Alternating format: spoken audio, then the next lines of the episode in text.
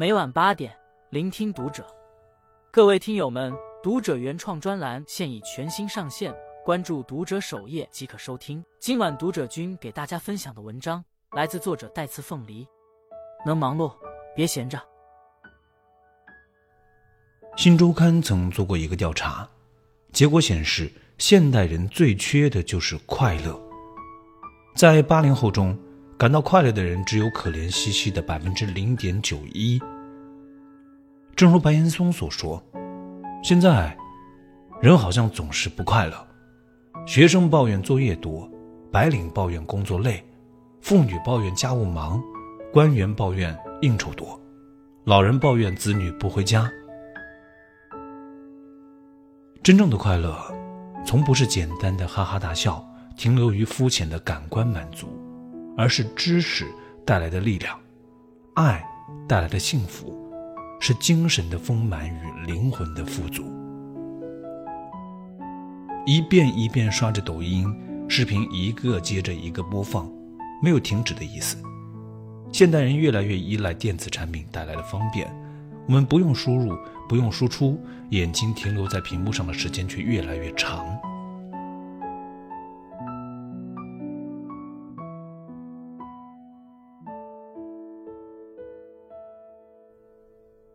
垃圾快乐正在消耗你的人生。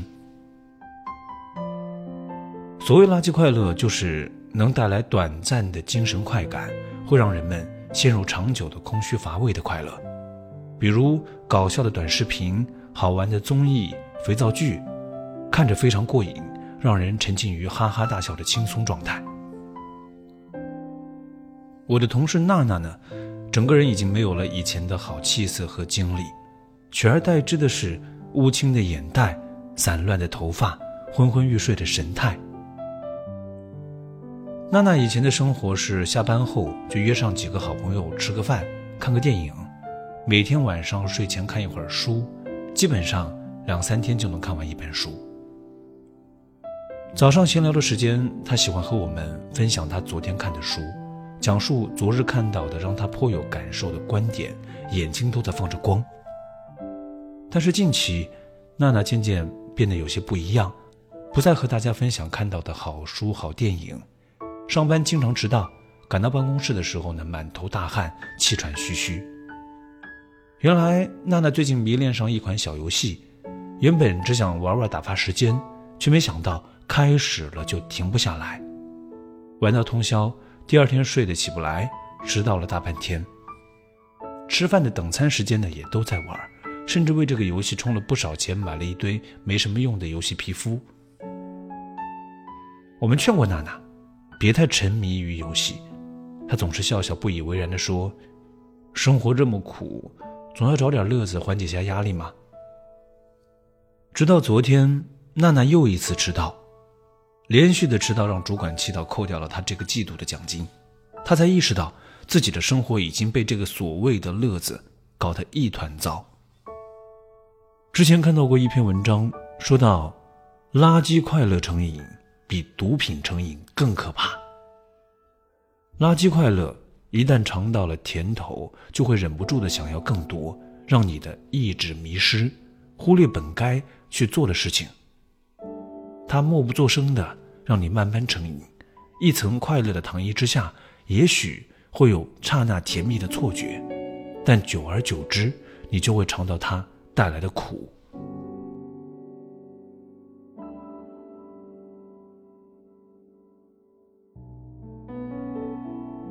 能忙碌就别闲着。接触新媒体是今年疫情以来最大的收获。在毕业以后，我有幸参加了一个写作训练营。训练营里的同学们刚开始呢，都算是写作小白。但有位同学成绩特别优秀，频频获奖，粉丝早就过千。短短数月，大家和他的距离就越来越远。我们采访他，问他有什么秘诀，怎么做到每天更新的。他简单的说了自己的安排：尽管工作繁忙，有时候到家很累，不想写了，但还是会抽出三个小时，每天保持着更新，往自己擅长的方向写，持续输出。要多看、多参考、多学习，才能获得收获。不怕累，不怕落后，有活动尽量去参加，拿经验。同学们听了之后呢，都纷纷鼓掌，膜拜这位大神。别人的辉煌不是随手可得的，大神背后的付出，你看不见。总有些人想锻炼怕累，想学习怕苦，找对象怕伤心，找工作怕吃亏。马云能赚钱，也会赚钱，他的赚钱能力中藏着他曾经吃过的所有苦。他曾每天只睡三个小时，亲力亲为查找数据，分析数据。他用三天看了几十万字的资料，逼迫自己成为一个懂行的行家。他坐大巴车去谈项目，争取客户。车上的乘客几乎都已睡去，但他还在卧铺上发邮件。阖家团圆的日子里，他独自在异乡为一个订单努力着。孟子曾说。故天将降大任于斯人也，必先苦其心志，劳其筋骨，饿其体肤，空乏其身，行拂乱其所为，所以动心忍性，增益其所不能。生于忧患，死于安乐，在充满挑战、困难的环境下，人才能变得更加强大。拉开人与人差距的是闲暇时间。前段时间和丈夫聊天，我刚发的朋友圈，你快看啊！你发什么朋友圈了？我没看。我就知道你不看我朋友圈，我生气道：“我是不看朋友圈，也不发朋友圈，我不想知道别人过得怎么样。”丈夫一脸鄙视状。回想起这些年，丈夫下班后总会抽时间去游泳，坚持了两年。后来因为皮肤的问题改成了跑步，但丈夫从来不会晒自己的成绩，从他的肌肉可以看出他是多么的入迷，而我也渐渐被他影响，虽然强度不高，但也养成了运动的习惯，精神越来越棒。每天打开 Keep 这个运动 APP 呢，首页就是自律给我自由。除了运动，有些人会选择阅读。无论你选择了什么方式提升自己，都是快乐的。世界著名的管理咨询公司盖洛普曾对一千多位多才多艺的社会名流的成功经历进行调查，得出了一个令人吃惊却又极其简单的结论：他们的辉煌不过源于每天比别人多用一个小时来做有意义的事。其中，世界织布业的巨头威尔弗莱康日理万机。他在中年以后呢，却成为了一名出色的油画家。原因是他每天早起一个小时来画画，一直画到吃早饭为止。画画让他养成了早起的习惯，他的身体也特别健康。十多年过后呢，他所创作的油画有几百幅被人以高价买走。好心的他把那些钱全部都用作奖学金，奖给那些攻读绘画艺术的学生。情绪带来的快感让人忍不住上瘾，这么舒服的事情，谁愿意舍弃呢？反之，对于那些反馈模式比较长、获取快感的时间比较慢的事情，我们通常会觉得厌烦、难以支持。社会学家芭芭拉曾提出，越是处于底层的人，越是会用一种消耗型的方式来寻求快乐，比如电视剧、电子游戏等。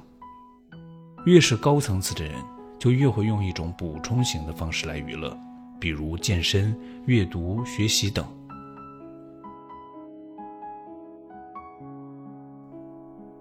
知乎上啊有个问题，有哪些年轻人千万不能碰的东西？有个高赞的回答说，年轻人千万不要碰的东西之一啊，便是能够获得短期快感的软件。App 本无好坏。关键在于如何去运用，屏幕只是被动存在，选择权终究握在我们手里。时间不会说谎，你的时间花在哪里，你就会变成什么样的人。